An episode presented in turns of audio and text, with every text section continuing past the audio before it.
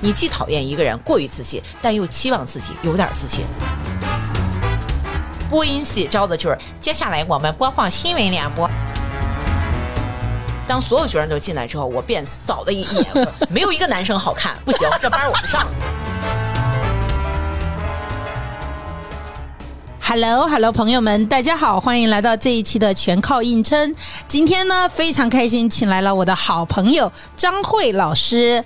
大家好，大家好，我也非常的荣幸，能这辈子还能成为是李欣老师的好朋友，这是我努力的结果啊！我觉得 挺好，人生就应该努力硬撑一下啊！哎，我们的商业互吹从现在就开始了。嗯，其实我个人是这么觉得啊，我觉得身份什么的并不是很重要，但是呢，能上李欣老师的节目啊，怎么着也得是做出一点所谓的成绩的感觉，对吧？我目前呢是在得到工作，然后呢，我是得到的，它有一个项目叫得到高研院。的打磨总教练，当然原来呢，我也从首席打磨教练开始做起啊，现在做成打磨总教练。当然，我也是他的首席讲师，就是从事一些讲课呀、咨询啊等等的工作，就是这样。然后我在进得到之前呢，我是做了差不多长达十到十五年时间的这个自由的讲师。就在各大外企来讲课的这样的人，所以我曾经是那种很讨厌的那种什么，今天下午两点我有个 meeting attend 啊，don't worry 啊，等等等，这 种掺着说话的人啊，对，就类似这种吧。我觉得我会自我介绍自己是一个。就是一直好像是在用说话成为一个职业的一个人，哇，太酷了！那我觉得张慧老师呢，因为今天我们是播客嘛，大家看不见张慧老师的样子哈，不用看。就是，哎，你们知道我们今天要聊什么吗？嗯、我们今天要聊的是怎样养成你的自信。嗯、所以的话呢，我就想了想，在我的朋友当中，嗯、哇，最自信的 Top One，我一定要请过来，那就是张慧老师 啊、呃。那就是以防各位播客。朋友们没有见过张慧老师，我给大家描述一下哈。啊、okay. 就是你们能想象一下年轻时候的章子怡戴着棒球帽的样子吗？OK，然后再混杂一点谷爱凌戴着棒球帽的样子，OK，结合起来，那么这就是张慧老师。不过呢，我有时候也会开玩笑说啊，我每次看见张慧老师，就会想起牵着一只可爱宠物狗的贵妇人哈。就张慧老师是以上诸种气质的一个混合，哎、是非常独特的一个。存在啊！哎呀，太吓人了，太吓人了啊！对我，我跟章子怡的那个第一个名字是重音啊，跟谷爱凌的身高差不多啊，其他的都没有什么相似的地点。好谦虚，我们一定要把播客变成录出来的播客哈，啊、大家就可以见见张老师的颜值。啊、OK，那特别开心今天能请到张老师。其实今天的这个话题呢，我确实是特别由衷的希望他能够来，因为我第一次看见张老师的时候，我就想，哇，这个世界上怎么么会有这样的人？就是他一看见你就感觉你好像跟他已经认识了 二十年，他就用那种老朋友的那种语气跟你说话，说：“哎，那个我李欣浩，我跟你讲哦，你知道吗？就这句话一出来，立马我就觉得我跟他已经认识了二十年，我就觉得这个气场好强大。然后另外呢，就是嗯，因为张老师嘛，他是在得到工作，大家也知道，得到有非常多的明星级的这种讲师，包括明星级的 CEO 是吧？然后像托布花呀，像呃罗胖啦，对对。那我就想问一下，就是张老师的，即使是跟他们在一起的时候，我觉得这个气场也是极其强大的，哦、是吗？那我其实就特别想从这里开始，就是我们每一次其实见到这些很有名的时候啊，其实不说瑟瑟发抖吧，也会自觉的退让一边，躲在角落。但是张老师不管是站在哪里，都会散发出那种无时不在的气场。哎、那我就想问一下，就是你是怎么自处的呢？在那样的一个场合当中？其实最早呢，李欣老师跟我说说我是他见过的最自信的人的时候啊，我的第一反应真不觉得这是在夸我，哈 哈就是因为我们之前不有一个脱口秀演员说到一个什么普信男嘛，对吧？那么普通却又那么自信，所以当说哎你怎么那么自信的时候，我就会有一个心理的语言，是不是我过于的普通，所以才显得过分的自信啊等等的，倒退不成立。对，现在其实我不知道啊，但是我现在呢是一种非常积极的心态，然后来认知说自信到底是一个什么。然后我不知道我给到大家的那种感觉是说，哎呀，什么气场强大呀，等等等等的。这个可能跟从小的生活环境可能有一定的关系，因为我是出生在军区。对，我在军区医院出生的，然后我爸爸也是个军人，从小呢，可能接触到的那些人都是说话非常干净利落脆的，啊所以呢，这种从小的这种表达方式，包括我在回忆的时候，我觉得我妈妈小的时候啊，那天我还跟我妈聊起来，我说妈，你小时候跟我说话全都是祈使句。就是把这个给我拿来，快起来，都是这种。所以这种起始句呢，就会造成我在表达很多东西的时候就非常的简单直接。是，然后这种简单直接呢，有的时候可能就会给别人一种感觉，就是呃不容辩驳，就你说什么都是对的。然后这种呢，在我稍微早年的时候呢，是大家就会觉得啊，这个人说话挺冲。你知道吗？就是不是说呃，你上来之后就哎呀，都特别很多人喜欢你，不是你就会经历一个说话特别冲，说话冲的话呢，在一定的领域当中，可能有人会觉得哎呀。听起来那么的自信啊，怎么他就那么厉害呢？对吧？就对于一些可能心理上可能稍微微弱的人，他就会觉得啊，他可能就是对的。我举一个例子啊，我有一次上课的时候，不原来一直在企业里面上课嘛，就讲到就是所谓的微微的那种心理学对一个人的影响，比如说你在无意之间会去服从什么样的指令，以及催眠，呃，这非常多年前的一个课了，PUA 或者说如何预防 PUA 的课程是吧？对 对对，那但那个时候还。没有 PUA 这一点哈，当时我记得是给一个就是我就不说名字啊，一家大外企的他们那个销售上课。我说你们销售在承担的时候，你有没有发现，在你下单那一刻是客户根本反应不过来的？我说比如说举例子啊，我讲的过程当中，我没有给大家一个一个就是喘息的机会，我然后立刻就走到一个男生旁边，我清晰的记得那时候大家还没有用微信支付，然后我就说我给我一百块钱。嗯，就讲着讲着很正常的，走到旁边，这个男的就开始掏兜，你知道吗？然后我说完了之后，我就往前走，继续玩，当我说给我一百块钱的时候，你们反应是什么？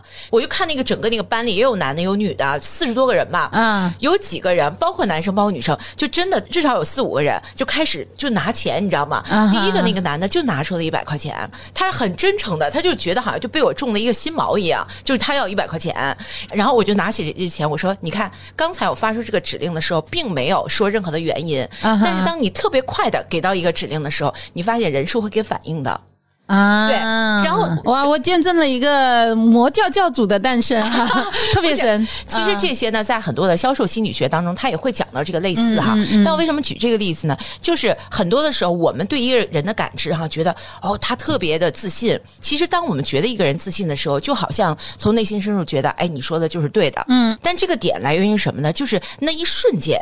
他给你的是一个瞬间的感觉，我特想说的一个感觉，就我给李欣老师留下这个感觉，说啊，他特自信，可能就是在他一回眸，恰好我在表现的一个是 那种贼自信的感觉的时候，我觉得张老师，你可能是无时不刻的 都是在这样的一个状态里面，即使我冲进去，你正在洗手间里，我觉得你也会非常淡定的说隔壁坑。哎呦我的天呐，这给我制造了一个人生的目标哈，就是肯定我在很自卑的时候，你没有看到，就是我在。说就是自信的时候，可能就是那一个点被别人抓取到了。可能我平常展现的这种点比较多，所以大家可能会认为说，哎，他比较自信。那你自己是怎么看你自己的呢？我自己看我自己，我觉得我是一个很自洽的人，嗯，就融洽的洽，就我跟自我相处的特别好啊。那以后可能自信的这个概念和内涵就需要重新定义了。呃，我不知道现在听的人可能男性多还是女性多哈。无论男士女士，我觉得自洽是一个特重要的，因为有些人是什么呢？他自信完了之后，因为没有人是极度自信的。你自信完了之后，你可能回家的时候会有失落呀。我就记得我稍微早年年轻点的时候啊，在外的时候表现的特别的光鲜，很自信，但是回到家的时候，我会稍微有一些自我怀疑。第一，比如说，因为我从事的工作的原因，让我很少听到特别多的负反馈啊。因为做老师，哎，对了，就你比较权威，是的，是的。再加上呢，虽然我服务的都是些外企啊，相对比较挑剔的啊，但是因为我准备度非常高，所以大家的好评率也很高。他不能说一点差评都没有，但是我好像故意的在屏蔽这些。而我必须实话实说啊，我就不愿意看到那不好的。然后呢，也没有 消差评，对这个我也会，从来都假装看不见，对不对？然后，但是当我自己的时候，我就会很犹豫，说真的，就不可能是完美的。那到底哪里不好呢？你看，你又选择性的无视，有什么进步空间呢？又找不到。然后那种感觉呢，会让我有自我怀疑，这个自我怀疑就会拉低我的那个自信的值。但我后来去看呢，我觉得这个过程特别的健康，因为一个人如果过度的自信的话，他一定会展现的特别的自负，嗯，他会展现的就是这个人没有边界，就他觉得就是自己就是天王老子，自己最大啊，我觉得他是这样的，所以你其实是有有一个回家自省的那个部分。我会，我会，对我真的是做到了谁那个吾日三省吾身啊！我君子，我都三十醒了那种感觉。对我特别喜欢这种反省。然后我现在为什么说自洽呢？自洽就是我现在就慢慢的啊，呃，我愿意在一些公众的平台，比如说包括得到内部啊，包括我自己，我也现在开始玩抖音啊，等等等等，我就觉得我愿意看到一些负反馈。而且看到负反馈之后，我自己去看我自己的感觉啊，我没有原来那么敏感。嗯，就我无所谓。比如我那前几天发了一条抖音，说了一个什么东西，说完了之后，底下的人说啊，简直就是个精神分裂的神经病啊！什么说的有可有可无，类似这种。像这种，我第一不会拉黑他，我第二不会跟他对骂，就他就放在那儿，我就会觉得哦，这个世界上真的有各种各样不同认知的人。是是是是，这个挺吃惊的。我我也特别开心，你提到了这一点。嗯，就是有的时候你会发现，就是一个人他对同一件事情的看法是如此的不同，其实双方。可能都是立场都是非常有道理的，对对对。所以我就觉得这种自洽就是他骂我，但当然他要是人格侮辱，那个我肯定得跟他对骂哈，对骂完了之后拉黑哈这种，但是一般都不会，就是一个负评价嘛，对吧？但我看到这个之后，它影响不到我的心态，反而啊，这我真的是实话实说，不是给自己贴金啊，反而我会去看这种评价多不多，一两个我就我不太 care 这件事情了。对，如果很多说听不明白，那我觉得肯定是我做内容这条肯定没做好，我会这样，但是它丝毫影响不到我的心态。啊，特别好哦！这个可能是近几年吧，三到五年，我自己发现的一个特别大的一个改变，就是我的自信多了一些包容，于是我就变成了一个自洽，就是我更加笃定我自己原来的那个样子啊。对，反而我的自信变得就是原来是一个就是很大，是那种就是体积很大，但我现在觉得我的自信有了重量。特别好，就是多的密度，已已经迭代了自 信二点零。对你，你刚刚说的这个，我有想到，因为我的普通话不标准嘛，我很喜欢，我觉得这种普通话特别洋气。谢谢。呃，然后我第一次在得到录课的时候，就会有很多的用户留言说：“哎呀，这个普通话听不懂。”然后这个老师去练一练什么播音吧什么的。其实这么多年一直都有这样的声音，但是呢，就是我第一个呢比较懒，第二个呢觉得学一个东西还是跟比较好。好的老师学，没有碰到特别好的老师。结果呢，我在去年就机缘巧合跟了一个老师学莎士比亚台词，然后我就把我的声音给练了练，呃，就就是仍然还是差不多了，但大家可能现在听得清楚一些。没有没有练那个专门的台词，对，但是就是说他有教我怎样发的更清晰一些，然后我也去学了一些基本的播音主持的知识。就是我的这个改变，我不认为是因为外界的很多的负面的评价，对，说你要改，你要改，你要改，而是我觉得到了一个点了，我就我就想改，所以我才改，对对啊，挺有意思的。呃，我就觉得，如果看到的是负面的评价，说我太胖了啊，我很丑，其实我是不会改变的，自己内心想变，我才会变。对对对，我特别同意。我觉得，尤其咱们女孩儿那种改变，一定一定是从内而外的。我觉得自信的人一定是，呃，其实这个我之前咱们两个就简单聊过哈，就是一个人真正自信就是什么呢？我发生的一切是我愿意去做的，就所谓那个 inside out，就从内往外。但是很多人为什么不自信？他的改变，包括他变瘦、变美等等的，都是 outside in。就是外界让他觉得哈，这样就不被筛选了，这样就不被选择了，等等等等的，就促使自己去改变。这个改变其实一定会让他觉得是被迫，因为这种改变一定会带来一种行为路径啊，就是他会迎合。嗯，就自己没有那么强大的时候，外面的声音就会比较压到对自己的真实的感受。我特别感兴趣这样的一个问题，就张老师确实是常年跟各种。知识界的明星在一起，那就是张老师是便利啊。对，张老师怎样能够保持跟他们一样强大的气场呢？呃。我平常确实是接触过一些所谓的腕儿们哈，当然是比较知识的那些，因为我一直在做演讲教练嘛，就是给很多的那些 CEO 啊，什么跨国的那些老板们指导他们怎么去上台演讲什么的。有的时候呢，说实在的，你去接触到他们的那一刻啊，其实相当于你就给自己做了一个广告。呃，我就在进入得到之前，其实就开始做这种工作哈。后来再得到的话，可能就做的比较少了。在原来的时候，比如说人家找到我啊，说什么慕名而来，说你原来做过什么 TEDx 的演讲教练，然后我们现在我们老板那时候没有疫情了，就是在什么几万人的大厂要做一个那个大型的演讲，你看你怎么指导指导？这个时候说实在的，真的是需要强大的自信，因为你无论在呃学识、能力、什么眼界，甚至那那肯定还有一个东西叫在金钱的保有量哈等等，所有影响我们自信的这些因素。可能你都是一个不能说负数，是一个比较低的分数。那怎么在这些人面前展示你是 OK 的，你是很不错的？我觉得可能是这种经历经历的比较多了之后，嗯，我可能会有一些那种所谓的笃定。比如说，我并不会提着那种特别贵的包去见那些。就所谓的这个这些大佬们，我觉得那样显得特别的俗，对吧？见大佬的时候一定要提那种就是小众的，比如欧洲小众的包，上面没有大 logo 的包，对，让他猜不出来价格，哎，对认不出来个 logo，对对对，然后对自己产生了强烈的怀疑，对，我还不够富有，对，然后通过你的谈吐呢，他觉得这东西肯定特贵啊，觉得老师肯定特优秀。我来问一下哈，首先大佬分男女吗？背什么样的包分男女吗？是这样，无论见女大佬还是男大佬，尽量不背包，应该尽量去买那种什么呀？比如说啊，我我有一个小的信息，可以去一些美术馆，美术馆你参观完之后，外面它都会有一些卖纪念品的地儿，买一个很有设计感的一个那种文件夹。嗯哼，哎，他可能放电脑，也可能放一些什么笔啊、纸啊什么的，拿一个那个，哎呀，我觉得去到任何的场合都会所向披靡。是，唯一可以跟金钱相抗衡的就是创意。哎，对，呃，这句话特别对，特别对，所以呢就会不露怯。当然，一些基本的东西，我觉得还得稍微的就是精致，准备好就 OK。所以在我们回去哈，回去看，就是因为跟他们接触的时候，所谓的这个时候你自信心可能会打击。这个时候打击，它不是说你穿戴的自信心，什么我的衣服啊。鞋啊，说不好听的，你要真的那个场合那么重要，你去 SKP 买一堆呗，不捡牌不就是了，对吧？然后穿上，而用完了之后然后退。当然这种，对很多的名媛不都在干这种事儿吗？对吧？假名媛不都在干这个事儿吗？咱得说假名媛啊，不是真名媛，真名媛人家这么一堆呢，是不是？但是绝对不能这样。我觉得最重要的是你在那个现场你是准备好的，就那个自信一定不来自于你的脸，一定来自你的眼。啊哈！因为你的眼神会让大家觉得啊，你是一个就喜不喜欢别人，并且你有没有就是热情跟别人交流。嗯，而脸上顶多你就涂脂抹粉呗，显得你好这这这对吧？有所准备，所以这个自信一定是它是一个深入的，我觉得。然后我还清晰的记得，就有一次就是第一次接触一家公司，就是一个国际性的一个公司的一个一个 CEO 哈。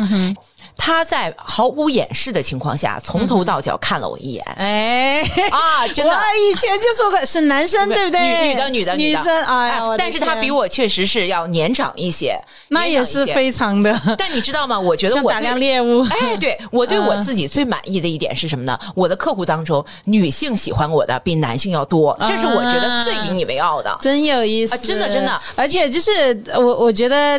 张老师的这个言辞哈，就是女性没有感觉到攻击性，没有，反而会喜欢，我觉得真的很难得。对对对，你包括我在得到高研院带学生啊，带同学，非常多的女性公开场合下表示：“哎呀，我太喜欢张慧老师的课了，我怎么这么喜欢他？”一般说实在的，男的喜欢女老师，女的喜欢男老师，这很正常，异性相吸嘛，对吧？但是我确实是啊，喜欢我的女的比男的多，所以这让我一度都产生了有点怀疑啊，怀疑自己的魅力的取向。但是呢，总的来说，我觉得同。性之间的排斥，其实来自于那种，就是这个人一定是不包容，然后他只是在比一些表面的东西的话，你会觉得他特别讨厌，有没有？就那种啊只是比美，比自己妖娆，那种肯定会引起这种战争。从古代，无论中国古代还是欧洲古代，都是这种感觉，对吧？但是如果你体现的是，哎，有句词我不知道大家就是是否熟悉啊，叫做那个雌雄同体。嗯，就是其实艺术和也好，美也好，最高的境界叫雌雄同体。什么意思呢？就是你是一个女生，但是你身上的气息、气质是一个男性的气质。举个例子，你是个女士，但你表现出来的是什么？自信、勇敢，嗯，对吧？又很有力量，很有 power 那种感觉，大家就会很喜欢你。但如果你是一个男生呢，你温柔、体贴、细心。哎呀，大家会觉得特别加分，魅力的层次，对对对，所以叫雌雄同体。比如我举一个我不知道恰当不恰当的例子哈，大家特别喜欢谷爱凌，对吧？对就因为她身上的层次有非常非常多，对，她有那个少女感，对也有特别成熟的，是是。是，就各方面都很有。对，然后包括那个花样滑冰的那个羽生结弦，啊呃，她也是，她有中性气质。是的，那张老师，你嗯觉得你是怎么会身上有这样强大的气场呢？你觉得来自于什么？啊、我觉得来自于那些成功以及失败的经历，我会有啊这个气场。什么叫成功的经历因为我可能我从事的职业的这个特点。啊？呃，然后就一直是站在讲台上，就这种感觉，所以你会有一个特别多的机会给自己进行一个正反馈。啊啊啊这个舞台经验多的人是会显得比较自信。对对对，就会比较自嗯信。还有我之前说的，就是我的先天的生长环境，就你看到的是都是站得笔直的士兵。啊，对吧？小的时候生活在军区哈，那个时候因为我是七零年代末出生嘛，我七九年嘛，那时候家里也没有什么席梦思之类的，啊军区的那种家庭都是那个硬板床啊，是，就特别硬。我们家那个床特别硬，我我那个脊椎从小就被睡直了，你知道吗？就 还有这说法？对，然后就站得特别直。当你站得直的时候，你可能会显得就比较那干嘛吧？我觉得这是一个小的微弱的一个点哈。再有我说那个所谓的成功经验，就是这个加引号啊，因为我并不是成功的人，呃，就是社会意义上认为的所谓的成功人士啊，因为它太复杂了。但是你就是你得到过很多的正反馈，哈，太优秀，太优秀等等的，你就会觉得，哎，我挺好。就是一个内心的声音，我挺好，我挺好，我挺好，我做的不错，这种声音会比较多。但是我说那个失败的经验就是什么呢？当然我，我们今天不一定能展开啊，就是谁都经历过什么离别、伤痛，什么所谓的分开、背叛等等等等的。但是当我从这些事情当中走出来的时候，啊，就变强大了对这个声音就不是外界跟我说你真棒，你真棒，而是我内心有个声音说：啊！我去，你没死啊！内心的你居然你居然活过来了，就是那一句特别熟的那个鸡汤话，但是其实是对的。那些所有杀不死你的，都让你更真强大。的，真的，我可以拍着胸脯说，我截止目前呃四十岁的人生，我是真的经历过生离以及经历过死别的人。而且是在七年之内的一个情况，所以我觉得就是在进入中年之前经历过这样的一个锻造，反而让我认知到，我居然比我想象的还要强大。对，啊，特别厉害。我自己其实特别愿意聊这样的一个话题是，我觉得我自己现在的自信呢，基本上都是两样东西给的，一个就年龄嘛，就你嗯。活到比如说四十岁以后，你其实你的人生经验会告诉你很多东西，对。有很多东西年轻的时候想不明白的、看不透的，对。你现在能想明白和看透了。对我现在就是渣男鉴别机哈，但这不是因为我特别聪慧，绝对不是，是确实是因为我活到这个年龄了，所以看到。然后第二个呢，我是年轻的时候，其实我是一个怯场的人。啊啊，然后我就记得我去当记者的时候瑟瑟发抖，不敢提问。嗯对，有次我就逼自己吧，说你必须提问，然后我就站起来，啊，哆哆嗦嗦讲了两分钟，还没有讲到问题。OK 呃所有人都扭头看我，这个记者嗯怎么了？其实我自己就会非常紧张。然后我最好的朋友其实是非常口才非常好的人，他也是就在班级里面担任领导嘛。嗯然后我又问他，但是他没有他没有办法教会我。嗯我其实是很困惑的对于这个问题，所以就张慧老师刚刚提到，就是说他是演讲教练嘛，嗯然后我就想，哎，我可能冥冥之中，然后被张老师吸引，有非常多的原因，可能这是其中的一点。我自己其实是通过我后来学了即兴喜剧，克服了我所有的这种怯场呀相关的这些东西。所以你刚刚说的那个舞台的经验，它是肯定有效的。对，但是我同时也看到了有大量的演员，因为我的工作有一部分是跟明星和演员在一起的嘛。其实私底下就是我能看出来，他们角色之外是非常不自信的人。啊，然后我就觉得那个内在力量并没有生长。那你觉得，如果我们并没有经历生离和死别，嗯。还可以通过怎样怎样的方式让自己的内在力量得到增长呢？嗯嗯，哎呀，这个问题既好又深刻哈，怎么能让自己的内在能力得到要回去准备一晚上、写一篇论文啊，这真是记性问的哈，得得到很大的一个问题，确实是。我最近有一个思索，我想给大家来介绍两个英文单词。嗯，这两个英文单词特别简单，可以名词动用啊，或者是动词名用都可以。一个叫做 feeding，f e e d，feeding 就是喂养。嗯，去接李欣老师刚才那个问题啊，日常情况下怎么去让自己从内在增长，对吧？嗯，好，内在的增长是需要养料的，就看你喂给自己吃什么样的东西。嗯哼，如果没有，你想啊，像是什么生离死别，说实在的，它属于人生重创。有的呢会把一个人创的越来越坚强，把他壳破了之后，哇，这个人原来是个鸡蛋，现在变成了一个变形金刚。但是也有可能说，原来他是个鸡蛋，一一撞完了之后，这壳碎了，就就化为乌有，都有可能。但这种就是太大了，而且说实在的，人生这些经历你没有办法选择。就是现在咱这个问题呢，我们平时日常怎么能够做到这些？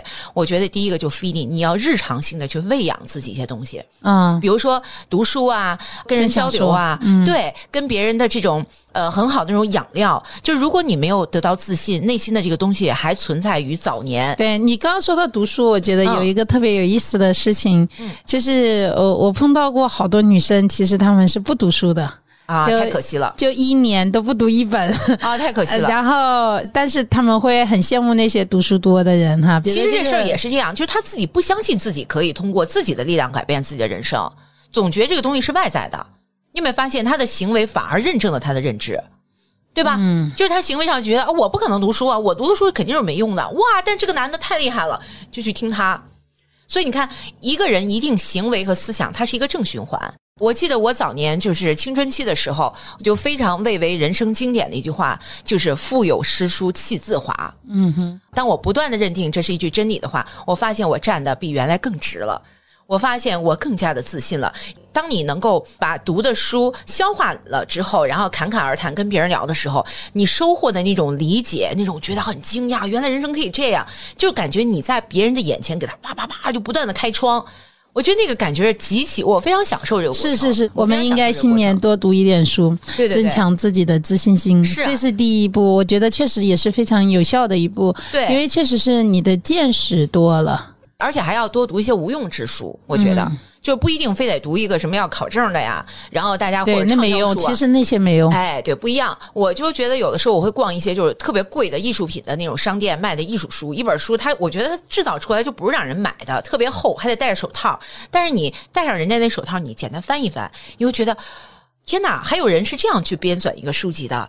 原来世界上还有这么一幅画哦！这个东西可以这样做。对我，我一直在想，书店里的那些书是谁在看？原来就是张老师在看。张老师戴着公用的手套，我的天！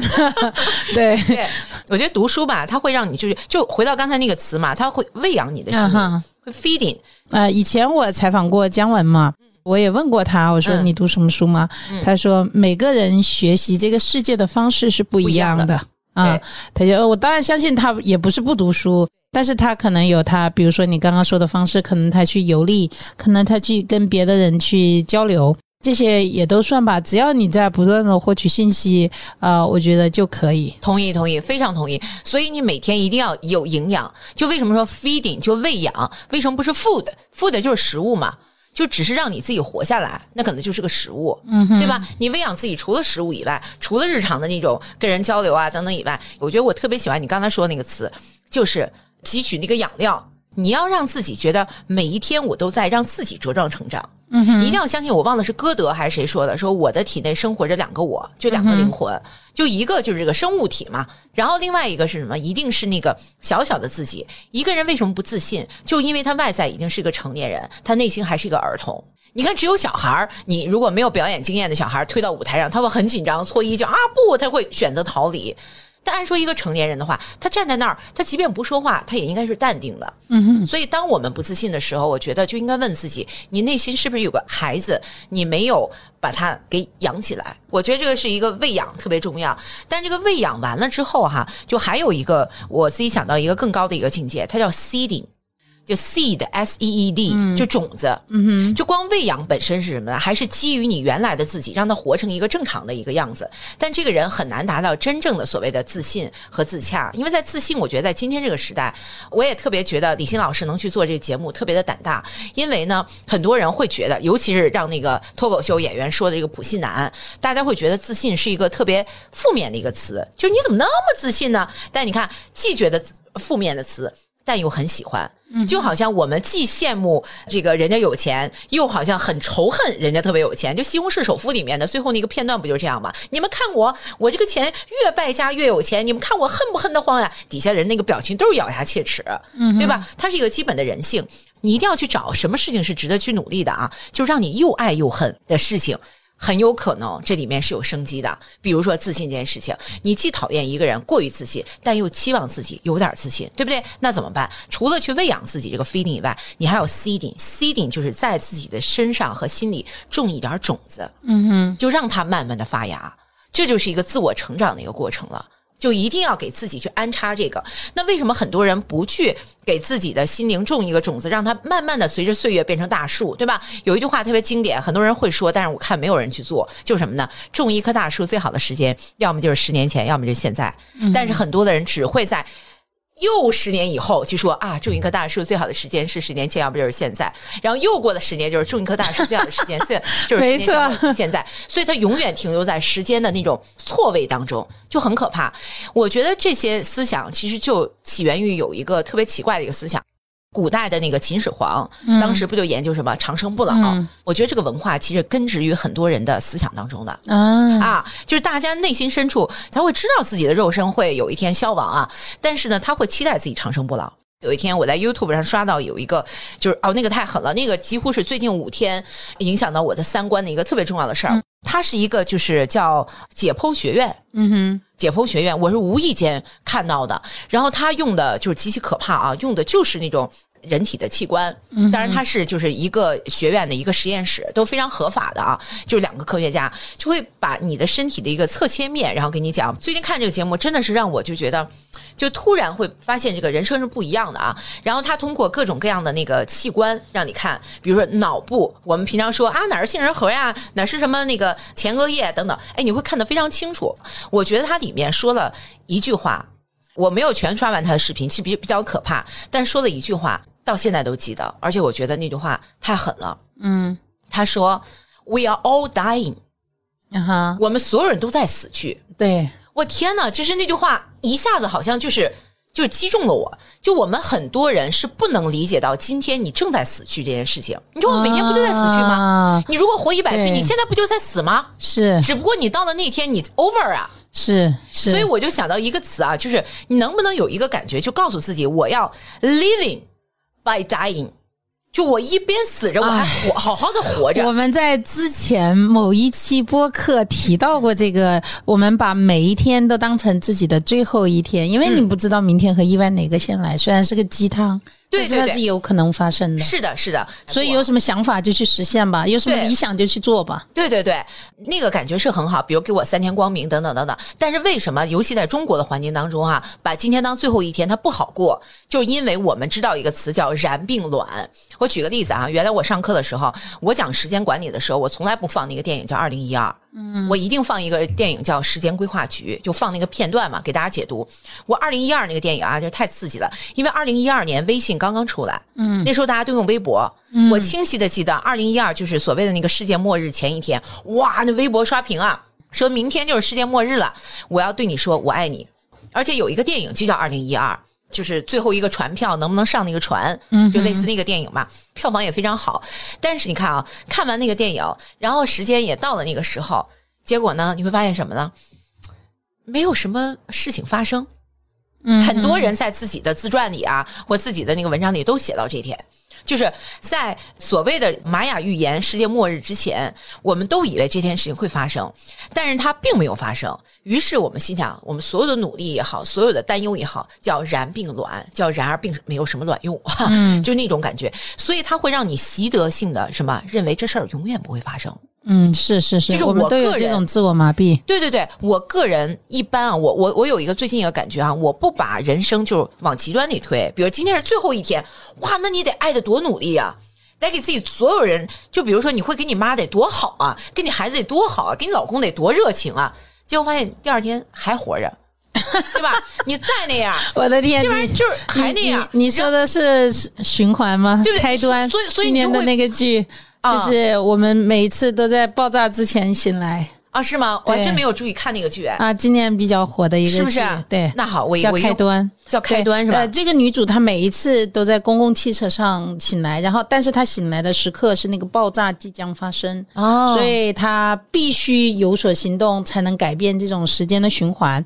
呃，是一个非常紧张刺激的悬疑剧了。哦但是我认为呢，就是它其实是一个巨大的隐喻，嗯嗯就我们所有人应该说是温水煮青蛙的一种状态。其实每天在同一时间醒来是吧？清晨。然后我们去重复所有的那些事情，然后我们想跳出这个循环，很难跳出去。所以这个其实需要一个是觉知，第二是需要超强的一个行动力。对所以你刚才说的燃燃燃冰轮，我很同意。对就是人很容易陷入到那样的一个惰性，如果没有外界逼迫你。然后我我觉得，如果你自己给自己设限，这是一种可能。。对就是你刚才说你得多努力，也许我们就需要那么努力一次才能够去改变。反正对我这种重度拖延症患者来说嗯是需要的。是不是？嗯所以呢，我就会觉得，当你觉得每一天自己都在慢慢的死去，这种感觉，我觉得就够了。对，那句话是一个很。微微的一种疼痛就行了，不用觉得它是最后几天几天，因为你会发现日子会越来越好，反而你会忘记了那个疼痛。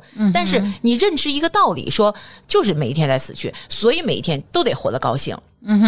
我我记得张老师，你跟我提过，就是嗯你为什么能够这么自信，跟你的父亲非常有关系哦，对对对，啊。我们有一次聊怎么样养育小孩儿，嗯嗯然后你就跟我讲的这个，让我印象极其深刻，是吧就是一个爸爸怎么宠女儿都不为过。是，呃，我是觉得我是一个非常非常幸运的人。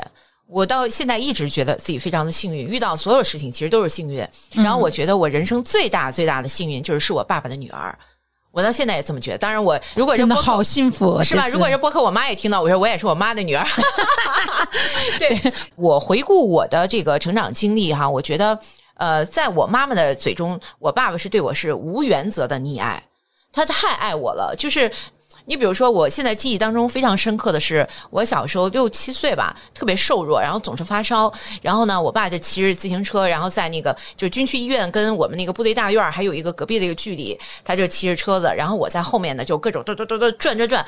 我现在想起来，都是我坐在我爸爸的自行车的后座，背靠背，阳光洒在我脸上的那个感觉。然后手里呢，永远拿着一包什么牛肉干、牛肉脯、牛肉松之类的太东西。幸福了。哦，我小时候就特别爱吃那个。然后吃完的时候，我说爸还要再买。我爸说好，还要吃什么？然后不忘嘱咐我一句说别给你妈说，类似这种。天哪，我的我的回忆刚好跟你相反。嗯呃，因为我小时候也非常体弱多病，我爸爸每一次就是我一生病，他就会骂我。哦就说：“你看你给我添了多少的麻烦，都是因为你没有听我的，没有穿那件衣服，所以你才生病了。”我觉得这就是原生家庭的一个分水岭，就是你怎样能教养出自信的孩子，对和不自信的孩子。嗯嗯我认为确实是非常非常关键的细节。但我有一个观点啊，我觉得就有很多人就是原生家庭这事儿就跟碰运气一样，对吧？就跟最近大家都在聊谷爱凌，说谷爱凌她妈才最厉害，对吧？但说实在的，你真个儿有她那样的妈，你自己能不能成也不一定。所以一切大事儿皆偶然，这是我自己跟这个社会开解的一个特别重要的。对，你是怎样的种子，然后跟那个土壤合不合，这个其实是有一定的几率的。对对对，你像我自己也有个哥哥，我爸也很爱我哥，但我哥就不觉得我爸溺爱他。所以你看，就很多的时候吧，我觉得你比如说，我今天认知他是溺爱我的，就对我是无条件的爱的，难道他没批评过我吗？一定是。所以我现在特想说的一点是，我们成年之后，关于原生家庭，其实有很多东西是你的记忆被再造了。嗯哼，有一部分肯定是真实的，当然，我觉得我爸溺爱我这事儿是真实的，就无条件、无原则是真实的。我还记得你讲过，你不想上学的时候，对对对，其实这件事情也特别影响我的，包括我现在人生啊。我在高三的时候啊，我觉得很多人都不不太知道，我原来高考的时候是一个艺术类考生，嗯，对很艺术。很艺术。因为什么呢？当年呢，因为我在济南上学嘛，我出生在济南军区嘛，呃，我就记得在高三的时候，然后我就不太爱去上课嘛，然后觉得在家复习就行了，所以经常跟我爸说：“哎呀，我说爸呀，我说那个，那我不想去了。”我爸说：“下午有什么课？”我说：“没有，都自习。”我爸爸就会想都不想说：“那就你就在家呗。”就这种，你看这是个细节啊。但有一天我就说：“哎呀，我说今天我不去吧。”我爸说：“你这样就是又去又不去，好不好啊？”我说：“哎，没事儿。”他也会表现出他的担忧，他不是彻底不管我，那要不你就去。所有的东西他都是跟我商量，然后那天我就去了，去了之后正好赶上山东艺术学院的老师去挑学生，然后我呢没有任何的才艺，但是我脸长，所以大家就会觉得 说，哎，这个还是个优势。要要上镜，那个脸一扯开，这不是正常了吗？对吧？因为我小的时候，说实在的，我觉得我真的是一个特自信的人。在我早年的时候，同学们都笑话我脸长，说什么长得像周华健啊，说什么周华健的脸长，什么下巴还往往前撅。我说我最起码下巴不往前撅，对吧？对，也没长走形，是吧？是。然后人家那老师说：“啊，你脸长啊，又是瘦瘦的，然后你去学个播音啥的。”当然那时候我也是一个班干部嘛，所以就去练这个。然后我回来就给我爸说：“我说你看，咱们弄这个标准分很有可能像我这种偏科的，考不着特别好的那个大学。然后我觉得要不去读个艺术，你像这么大的人生的决策。”我爸爸都没有给到我什么，说是不行不行，他会说你考虑吧，你自己看，你要是有兴趣，说高考之前这半年你就去学点艺术什么的，你就去考考，对吧？那时候我们还要学什么芭蕾啊，哇，那你爸真是非常的开放。对，我就觉得他好像没有给我任何说考试上的压力。是是。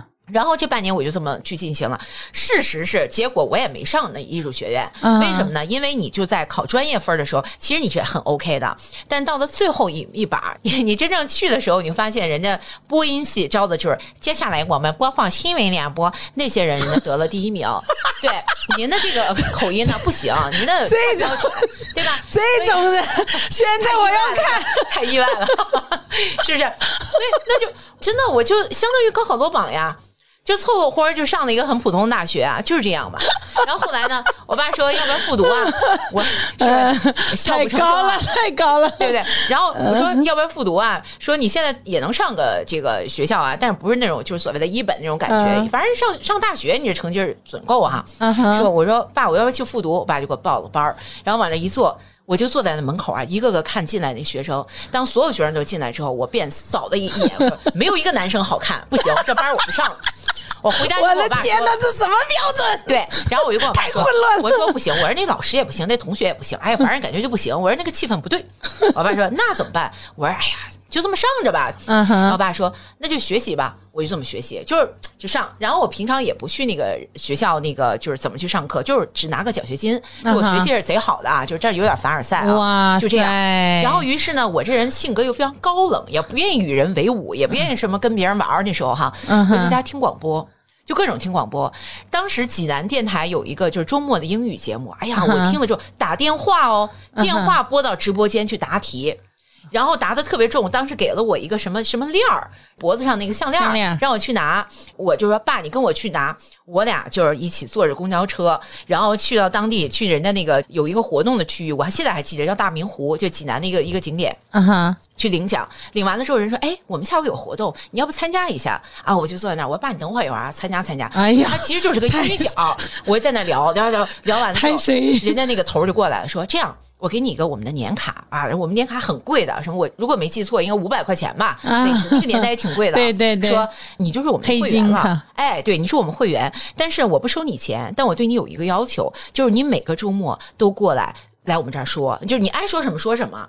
就你就来这儿说，后来我才知道，所谓的这种英语俱乐部，它是需要几个英语特别好的、特能说的人坐在那儿。然后我就跟我爸说：“行吗？”我爸说：“那行啊，你就来吧。”所以，我每一个选择都极偶然，但我爸全都特别配合。他都说 yes，对，对他都是好的，没问题。真的，我爸就是 yes and king，你知道吗？哎呀，就是太 yes and 了。然后我就这样的祖师爷。结果就是慢慢慢慢的就是，你看我在那英语俱乐部里就很有名啦。然后后来去了电台主持英语节目啊，等等等等，又去当了什么业余的英语老师啦，等等等等的。然后我就一步步的考了 MBA，然后来到北京。就其实我现在讲的这个过程，就是我整个成长的过程，就是一个很普通的一个一个小孩儿。然后留在济南的话，绝对是旱涝保收，在电台里做一份职业没有任何问题，因为我有英语优势。但是我的那种感觉，就是我总觉得我自己还能行，还能行。但这个感觉回归的话，我觉得还是我爸爸给了我很多的能量。嗯，他说都可以。对，他说可以啊，可以啊，挺好啊。他对我是认可的，对，但是得有边界，是有一个限制的一个感觉。是是，确实是少年时代，如果能够得到父母这种你觉得无条件的爱，是非常非常重要。的对对对，我我们自己在教即兴的时候，很多人其实也是，我们不说是来疗愈的吧，他们也会有这样的觉察，说你看我到现在我整个的成长阶段都被父母说不行，然后在工作的时候会被老板和甲方说不行，然后只有在你们这，你我们不管做什么，你们都说好的，啊、都都在鼓励我、支持我。只有寄信才会给人这种乌托邦，但是特别好，我觉得你爸爸给了你一个这样非常温暖的世界。对，特别赞因为我爸爸这样嘛，所以我当别人跟我说不行，我的内心会有一个声音：凭什么？啊，特别好我的第，一反应不会说是不行，或者说你告诉我为什么，是他会是这样。我现在特别清晰的记忆有一个一个细节啊，就是我也上课的时候讲过。我记得我有一次讲沟通的时候，很多同学听完这个就当时就开始鼓掌，因为我们当时沟通的时候就讲到一个案例啊，就说一个叫多多的小孩儿，他的老师呃告诉他，如果是你的演讲得了第一名，你就可以当体育委员。他演讲就得了第一名，他老师说，虽然是第一名，你学习成绩不好，然后你就不能当体育委员。于是多多就回去给他爸爸说，然后请问他的爸爸该怎么办？这是我们当时就讲这么一个，案例。请问该怎么办？我确实不知道？应该怎么办这这个。特别难，是吧？但你知道吗？这个案例我在上沟通课的时候，我能直接讲四十五分钟。哇当然，当然前提是我先邀请大家来。回答每个组来说，然后我给一个我的方法，我的方法给出去，可以说啊，我这非常自信的跟你说，我的方法截止目前没有人挑战，就觉得这是一个极佳的处理方法。嗯然后说完了之后，我会附带一个什么呀？附带一个我小时候的经历，就为什么我有这个自信把这个事儿解决了，就是因为我说我小时候就特别讨厌，就是那种给学生使一种特别奇怪的绊子的那种老师。虽然我们现在这种老师越来越少了啊，比如说我有一次考试，第一次考五十六。第二次考五十九，我的数学啊，那个时候就是我不知道可能是生病了，还是说就是实力就是这样哈，反正考成这样。但是我还是大队委、大队长，不是大队委，我还是大队长三。道杠，对，但我们的那个数学老师特别讨厌我，他就觉得我不配当这个大队长，可能对我个人就很讨厌啊。嗯，然后有一次就抖着那个卷子，抖着卷子进了那个讲台，然后说。大家来看看啊，这个世界上居然有这样的父母！第一次考试五十六，第二次考试五十九，还居然说自己的孩子有了一定的进步。我真的不知道现在家长都怎么怎么类似这种就开始他开始数落我爸。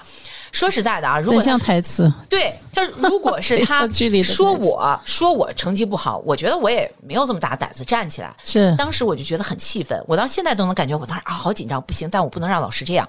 好我突然棒腾就站起来，嗯！然后我说老师，我想问问你，你作为一个数学老师，你告诉我五十六到五十九是不是有了一定的进步？嗯哎呀，这同学底下就不好意思鼓掌，但他们就而且向我投来那种羡慕的眼光。嗯那老，师对，对崇拜死了。是是是，老师当时很生气，说你说什么？我说我没说什么，但是我想就想跟你说一句话，请你不要在我爸爸背后说他的坏话。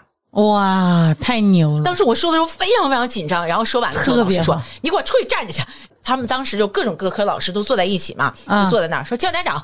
然后那时候根本没有什么手机嘛，就打爸爸啊单位电话，然后过来。然后我爸来的时候就坐在旁边，丝毫没有批评我，嗯，就跟老师聊天。我爸还是什么校外辅导员，然后我就站在旁边，就这么站了一个星期，就为这个破事儿啊！但是我到目前都觉得我这个举动是对的，对吧？你不能这样奚落。所以呢，我觉得就那一刻，好棒！怎么养出来？怎怎样才能养出这样的孩子？我现在就非常的羡慕。允许嘛，我觉得可能就是允许。我最近看了谷爱凌的那个纪录片，虽然很短，就是记录她十二岁什么的。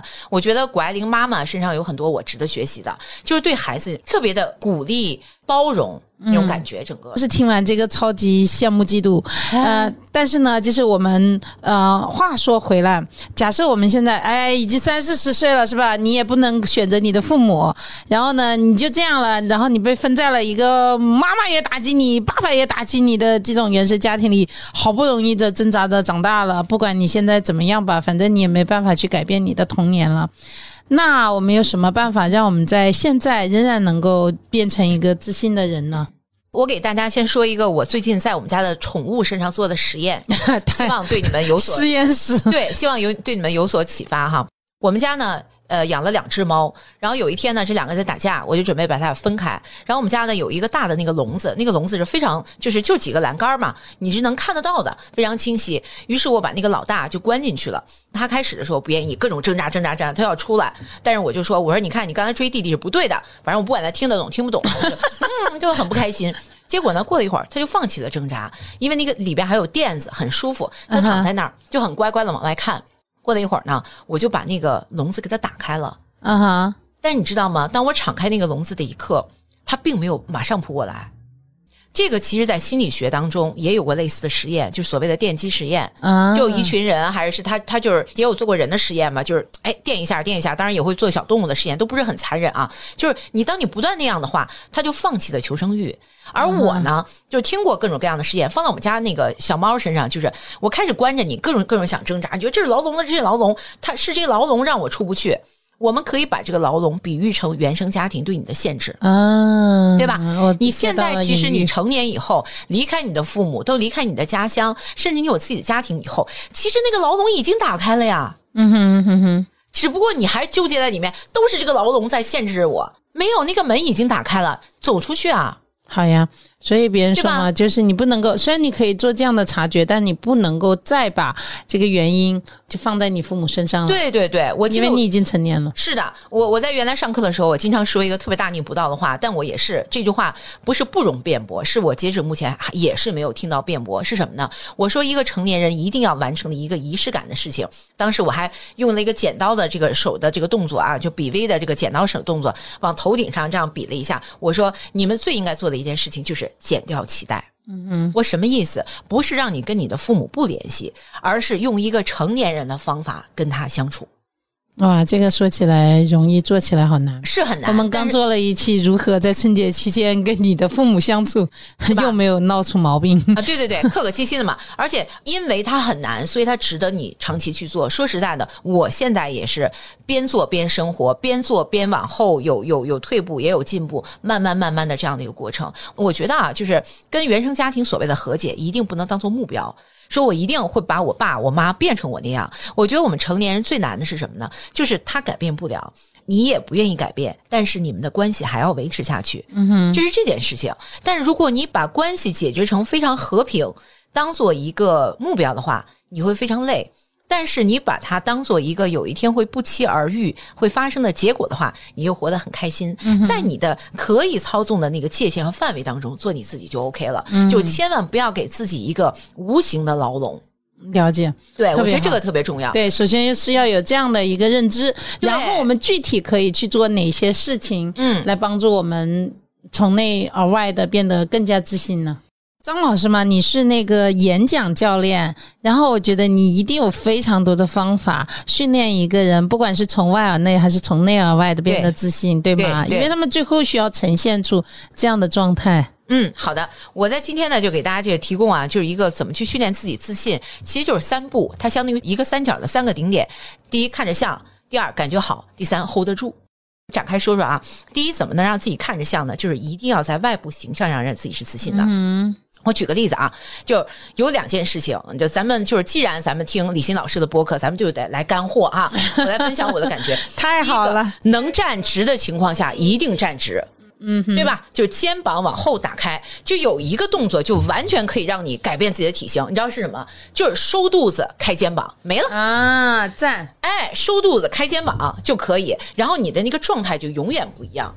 你看我们那个年代啊，很多女孩儿可能就是青春期刚发育的时候，就是胸部刚发育啊，大家都有点含胸，你知道吧？一含含了一百年，然后发现后来到自己成年的时候，发现丰胸最好啊，然后就丰胸完了之后，再加上自己的含胸，那个胸部就开始下垂了，那有什么意思？对吧？一生就是个悲剧组合，还有这种所以一定要站直一。生就是个悲啊剧。，一定要站直。然后呢，还有一点，站直的时候千万下巴不能高扬。嗯我那天读了一个古书啊，说颐和园其实不应该叫 Summer Palace，因为颐和园的颐它是什么？它是指下巴的意思。啊，对吧？我们经常说颐指气使，不是抬着脖子吗？啊有意思抬着那个下巴，奇奇怪怪的姿势又增加哎。对了，你看这黑知识、暗知识又出现了，嗯千万不要把那个下巴往上扬，哎，下巴微收。你看下巴微收代表什么？你很谦和，但是你的、啊你的肩膀又是打开，代表什么？我虽然谦和，但是我实力雄厚啊啊！这个感觉，我跟你说，这是个很多层次的一个感觉。基本站姿，自信站姿。对对对，然后肚子稍微收，能收进去就收进去，千万别穿那种特别勒的裤头，没有用啊。就是尽量的收，就收是为了让你感觉挺拔。所以你看，一个胖女孩、瘦女孩、胖男人、瘦男人，只要他站得直，根本没有人介意他胖不胖。嗯哼哼，有道理的。得很多的时候自己搂呃佝偻在那儿啊，等等等等，没有人在意你身上多没多点脂肪，但是人在意的是什么？你的那个精气神儿。嗯哼，这个就是自信的。还有呢，自信的人一定还要就是什么，在跟人沟通的时候表达一个自信。自信如果是一个好的词的话，你得让别人喜欢你。对吧？你得听别人把话说完。还有真正自信的人，他会怎样？他不是说你知道吗？我特别特别厉害，就是那种就是超自负的演讲家，他不是自信的。真正自信的人是什么？我用我的眼光给到你无限的包容，我的眼里有你，但是我的眼里不是只有你，所以他是有一个边界的那种感觉啊啊。你会感觉到，你为什么觉得他很自信？你觉得他很棒？你对他有一种崇拜和喜爱的感觉，因为他对你表示尊重。所以，自信的人一定跟人交流的时候，不是自己侃侃而谈，而是留出边界，给到别人一个反馈，给到别人一个感觉，是对方会感觉你很好。哎，我个人有个感觉啊，自信的人呃不急于表达，但是也不是那种哈的这个这个双手一抄，你说吧，我看你能说什么，也不是。所以自信它一定是一个度，这就是为什么我觉得自信有一个升级版叫自洽，嗯，对吧对我一直很很喜欢你的这个定义。对吧？就那种感觉。所以我觉得呢，要真的自信的人，他眼里是有别人的，他这个感觉就是我坐拥很多无形的资产，嗯哼，那种感觉，他才是真正的自信。我觉得这就是在沟通的时候，跟别人交流的时候，表达出那个感觉。我经常在作为观众的时候，是一个讲者极其喜欢的人，你知道为什么吗？你看，原来没有疫情的时候，得到高圆圆不叫得到大学嘛？然后呢，没有疫情的时候，我们会办那种全国的大型的开学典礼，每三个月一期。然后我不就是总教练，每次他们那上台那人都我来培训嘛，我都听了真的是几十遍，一百遍倒做不了啊，几十遍了。但那人最后站在台上的时候，他们都会提出一个要求，说张辉老师，你一定要坐在第一排。然后我坐在上面，还跟他那种眼神的互动，他们觉得很安全，是的是的就那种感觉。但是你看，那个是给他们一个互动。但我平常如果在一个场合前面有嘉宾，我一定会给到他一个互动，给到人感觉。我觉得那一刻那种那种这个习惯是所有的听众可以去练的，是的，就是，你眼里有人。你看到别人的时候，你不要动不动就看手机，你眼里有人，看到别人，嗯嗯嗯，给到一个感觉的一个互动，嗯哼，对，我觉得这是一个自信的。还有一个细节，比如大家都在聊天，然后你突然要看手机，那你可以轻微的解释一下，嗯哼，对吧？哎，抱歉，我回一个信息，马上就好。哎哎哎，你咱们刚才说到哪儿了？哎，这个也是一个自信，对就是允许自己的呃出现一个小的状况需要去处理，嗯这完全是一个自信啊。自信不代表说你要将就着去是迎合所有人，你是不舒服的。你自己如果不舒服，对方不会觉得你很自信。嗯，对吧？自信就是什么呢？它一定是双通道。第一，我要向外界表达我要干嘛；第二，我这事儿我内心是自洽的。所以，自信是一个什么？它是一个特长的通路，在内心的这块儿就叫自洽，在对外表现的就是一个自信。所以，自洽是自信的树干。嗯，特别好。对吧？就是这种感觉。然后呢，当然第三个就是升级版本了啊，就一定就像我们之前说的什么 feeding 啊、seeding 啊等等，一定要给自己创造可以自信的机会和舞台。嗯，你让自己让更多的人看到，对，这个舞台还是很有帮助的。对。呃，让自己有一个机会，让更多的人看到，我觉得这是一个胆量，也是一个感觉。在今天这么多什么自媒体的情况下，你完全可以做尝试啊，对对吧？我觉得这几点都讲的特别好，但是张辉老师，我有一点你的观点我印象极其深刻。你是说自信是不需要前提条件的？对。我们很多人会有一个误区，觉得我要自信，我就必须要有东西，就比如说我必须要有钱，嗯。我必须要有社会地位，我必须要比如说有作品，甚至是我才具备可以自信的前提条件。对对对但是你对这一点完全不是这么想的不。是不是，绝对绝对不是。我记得哈，这又回到我，因为在企呃那个外企上课不都用英文嘛，我每次就用一张 PPT 能干懵所有课啊。但是当然不是我每节课都这样啊。特别好，对，让呃显得过于自信了是吧？没有没有非常好非常好，对对对对对，是的是的，我记得是在讲那个叫商务形象那个课的时候，我在最后会给他们来三个不等式。这三个不等式出现一个英语叫什么？叫 have、be 和 do。就 have 就是我有什么。对 be 就是我成为什么，然后 do 是我做什么。你看啊，这是最简单的英文单词，是吧？不涉不涉及扯英文哈。我们原来最古老的思维方式是什么？我要 do something，然后 have something，然后最后什么才能 be something，就我要做这件事儿，我才能有 Be somebody 所以我才能干嘛？才能是。再往后发展的是什么？就是告诉他，不是我要做，我得先有。你看，我得先有，然后我我有一些资源，然后我再做点什么，然后我 be，对吧？我有些事儿，然后我再做点事儿，然后我才成为这种人。其实这两种进化是很慢的，最大的进化是什么？你应该首先成为这个人。你就是首先你就是 be somebody，然后再 do something，最后你就有了，哎就 have。这就是我经常说的，哎，你们不要害怕脱口秀。脱口秀这件事情，就是你先宣布我就是脱口秀演员，对然后你上台去讲，你就是了特别特别重要，嗯就你就告诉自己，我就是就是这样的。你问那个谁，巴菲特的最好的那个朋友查理芒格嘛，不说嘛，想拥有一件事情的最好的方法是让你配得上它。你配得上它，不就我值得拥有吗？对不对？欧莱雅，你值得拥有，这不类似这种吧？广告可以掐了啊，这没付费。第一个就是 be somebody，对吧？我就是这样的状态，对吧？你说我怎么才能成为自信的人？站直啊！对，眼神往外看，跟多少人交流啊？你你那个样子做出来啊，然后你看 be do，最后你不就有自信了吗？啊哈，你不需要先先去做很多的事情，我得拥有什么东西，然后我才成为。那成为了之后，然后 so what？你成为吗你难道就是为了自信而自信吗？对太可笑了，肯定不是。是，我觉得这个观点是非常有趣的。所以我觉得它是一个思维逻辑上的问题。很多人把这个世界给想反了，就千万不要过镜像人生。什么叫镜像人生？就是比如说，有的时候我们手机，你左耳戴个花儿，但是你照下来，你发现你右耳戴个花儿，就它整个是个反的，反了的感觉就是它没有本末倒置那么的严重，但是你把世界给看错了。啊，就像我刚才说的，be、have 和 do 之间的区别，就因为你想反了，所以这事儿就会变得就很别扭。所以我觉得，就是你想自信啊，就很多事情它其实一通百通。你想透了它的根源到底是什么，以及你能做什么。对，很多人认为自信是抽象的，不是自信一定是具体的，自信来源于你真正做成过什么事儿。